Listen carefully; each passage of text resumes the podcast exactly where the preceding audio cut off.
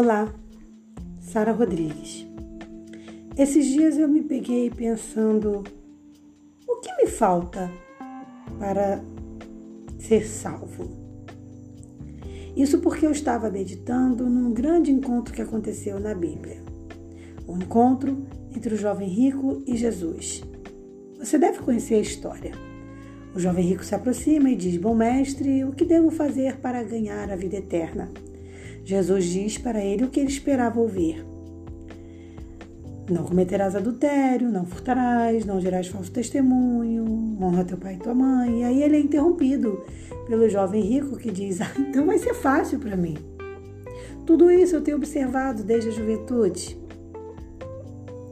E ele fica, inclusive, até muito saltitante, porque ele se imagina completamente salvo. As suas expectativas foram atendidas. Ele imagina que ele confirmou o que ele já sabia. Ele é sim uma pessoa salva. Mas aí vem um balde d'água na cabeça dele. Que é quando Jesus diz: só te falta uma coisa. Como assim? Falta uma coisa? Jesus diz: sim. Vai Vende tudo o que tens, dá o dinheiro aos pobres e terás um tesouro no céu. Depois vem e me segue. Ao ouvir isso, o jovem rico ficou muito desanimado, muito triste, eu imagino até que choroso. E a Bíblia diz que ele saiu triste. Ele não foi só embora, ele foi embora desapontado. E sabe por quê? Porque Jesus tocou na área que ele nunca imaginou que Jesus faria. Jesus viajou dentro do seu interior, chegando num ponto que ele, é, ele se sentia completamente confortável. E Jesus então ultrapassou essa linha e chegou num ponto em que ele se sentia desconfortável. Jesus falou o que o jovem rico não queria ouvir. E essa situação é muito interessante porque isso não entristeceu só o jovem rico. A Bíblia diz que entristeceu também os discípulos, porque eles viram entre si, depois que Jesus diz que seria muito difícil um rico entrar no reino de céu, do céu, e os discípulos viram entre si diz, e dizem: Mas então quem herdará o reino? Ou seja, então é difícil para todos, então ninguém vai herdar. Ou seja, ninguém ali estava disposto a doar tudo. E aí Jesus diz: é impossível para o homem, mas não é impossível para Deus. Foi quando Jesus foi levando os discípulos a perceberem que nenhum deles, nenhum deles ainda tinha entregado tudo. E isso fica muito claro logo depois quando a gente vê, por exemplo, Pedro negando Jesus. Esse mesmo Pedro, que também se achava super salvo. A pergunta que eu e você temos que fazer é: o que é que eu ainda não estou disposto ou disposta a entregar a Deus ou a abandonar por amor a Deus? Porque é nessa área que se encontra a área mais sensível da nossa fé. É aí que está a área que precisa ser trabalhada.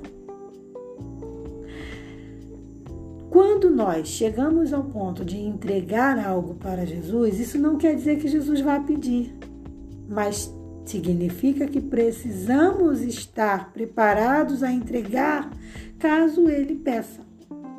Quer um exemplo? Abraão chegou nesse nível, né, nesse limite, quando, se, quando viu ali Deus pedindo seu filho. Óbvio que Deus não quer que ninguém assassine seu filho dizendo que ama a Deus.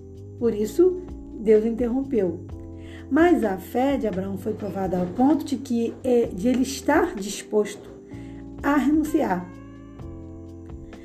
Existem muitas pessoas que afastam, se afastam da fé, que se afastam de Deus quando perdem um filho. E é difícil julgar. Mas essa é a área mais difícil da vida. Só que não é só isso. Tem gente que tem dificuldade de abandonar outras coisas. Ou seja, a gente fala abandonar, mas o abandonar aí pode significar também permanecer.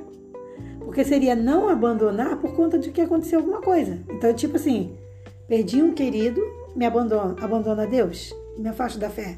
Então eu não estava preparada para renunciar aquilo por amor a Deus.